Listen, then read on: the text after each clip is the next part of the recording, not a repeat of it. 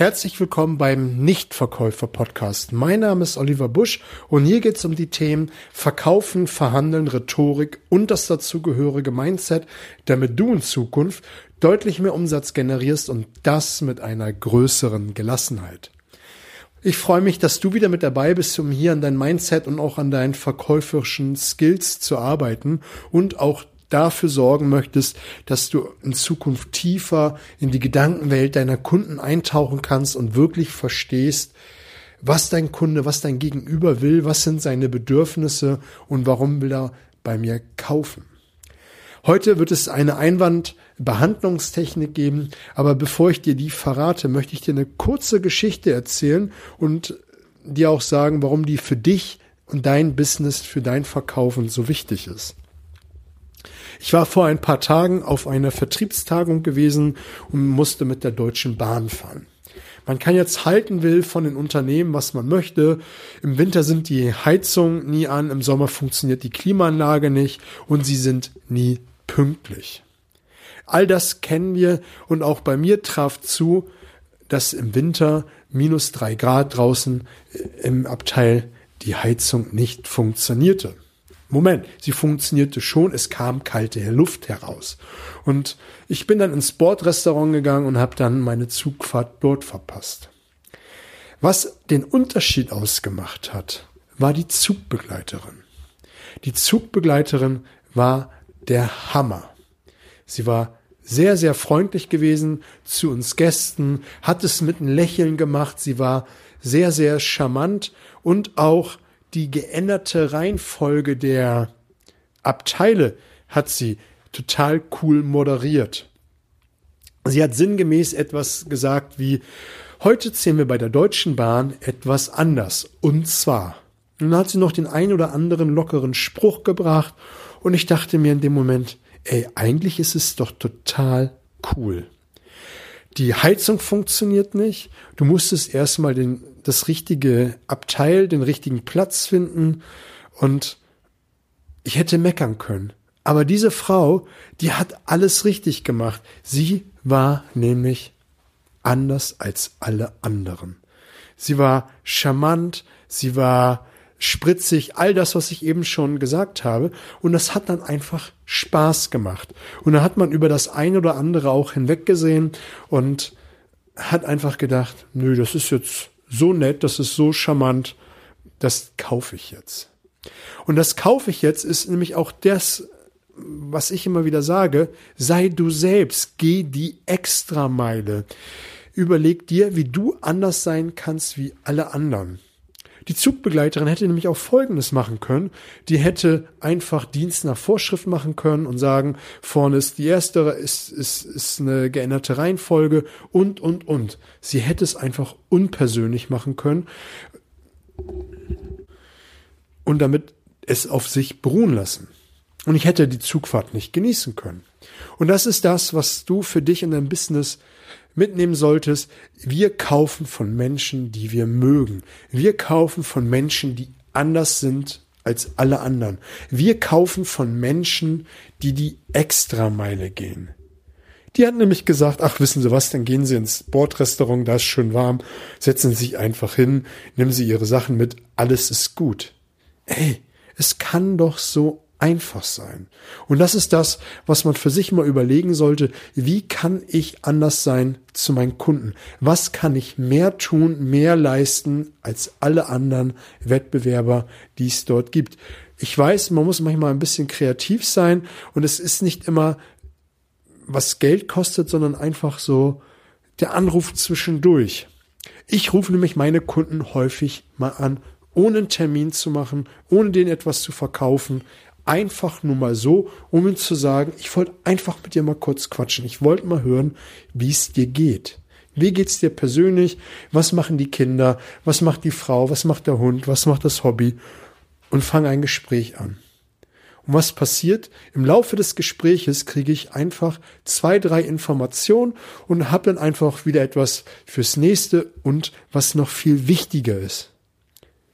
Die Bindung, das Vertrauen, das Zwischenmenschliche. Und das ist, was mit Geld, mit Umsatz nicht aufwertend zu ist. Und das ist, was man für sich mal überlegen sollte, was kann ich tun, um anders zu sein?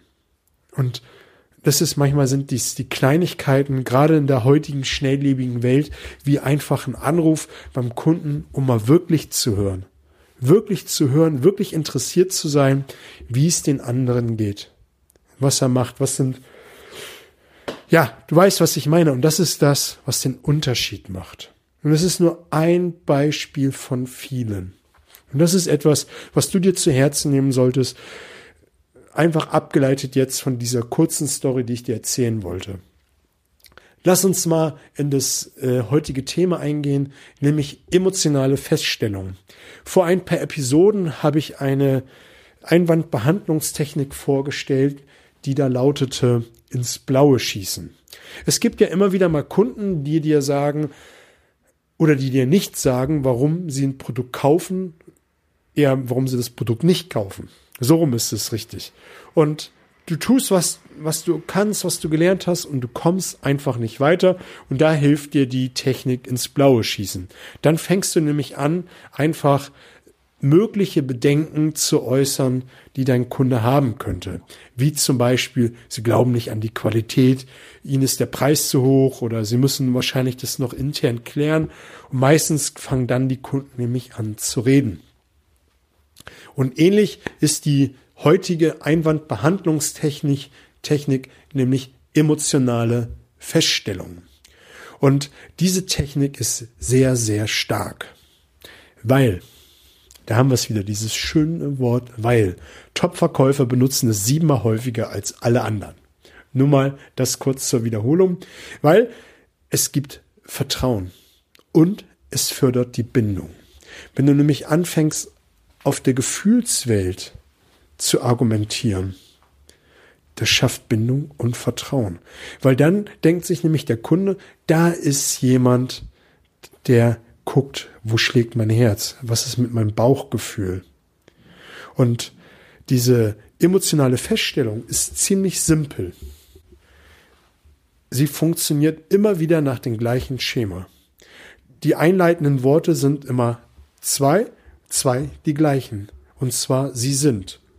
Egal, was dein Kunde sagt, ich krieg's bei der Geschäftsleitung nicht durch, äh, ich muss es intern klären, äh, ich kann das zurzeit nicht gebrauchen, egal was, es ist immer, sie sind. Und wenn dein Kunde sagt, ich kriege das bei der Geschäftsleitung nicht durch, kannst du sagen, sie sind frustriert. Und wichtig dabei ist, dass du danach still bist und wartest, was dein Kunde sagt. Und hier gibt es einfach zwei, drei Möglichkeiten. Die eine Möglichkeit ist, dass dein Kunde sagt, ja, das stimmt, ich bin, ich bin frustriert und dann das Erzählen anfängt. Oder der Kunde sagt, ich bin nicht frustriert, sondern sauer und dann anfängt zu erzählen. Er wird entweder darüber schimpfen oder dir sagen, warum er frustriert ist. Und da drin sind viele Informationen, Informationen, die du brauchst, um eine Lösung zu erarbeiten. Erarbeiten. Eine Lösung, die dich näher in Richtung Abschluss bringt. Und das macht die emotionalen Feststellungen, weil du da auf so einer ganz anderen stark, Ebene mit deinen Kunden kommunizierst, nämlich mit dem Bauch. Und letztendlich kaufen wir aus Emotionalität, weil wir einfach ein gutes Bauchgefühl dabei haben. Und das ist, wie gesagt, und da wiederhole ich mich, ist diese Stärke dieser emotionalen Feststellung, dass du die Gefühlswelt deines Kunden direkt ansprichst. Ich kann dir nur empfehlen, probier es einfach mal häufiger aus, gerade in zwischenmenschlichen Gesprächen. Ich bin der Meinung, wenn wir mit Freunden, Bekannten, Familie kommunizieren, machen wir es ähnlich. Da sprechen wir häufiger die Gefühlswelt des Gegenübers an.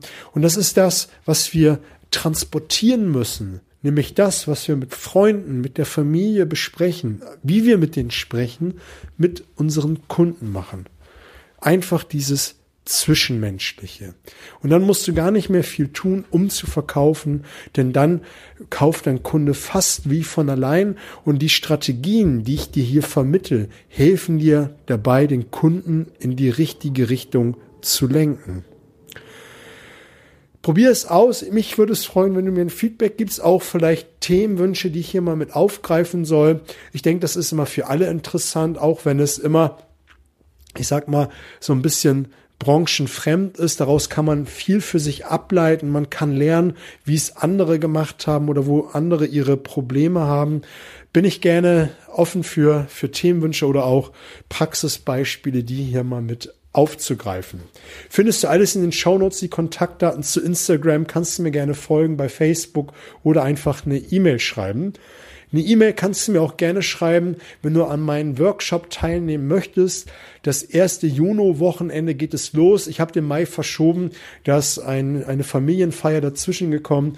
Auf das erste Juni-Wochenende, da wird es darum gehen, wie tauche ich in die Gedankenwelt meiner Kunden ein. Also wie kann ich wirklich herausfinden, was meinem Kunden wichtig ist, um ihm dann das zu verkaufen und nur darüber zu reden, was ihm wichtig ist und nichts anderes. Und dadurch kriegst du einfach ein besseres Mindset und verkaufst viel einfacher und gelassener. Ich wünsche dir eine fette Woche, alles Gute.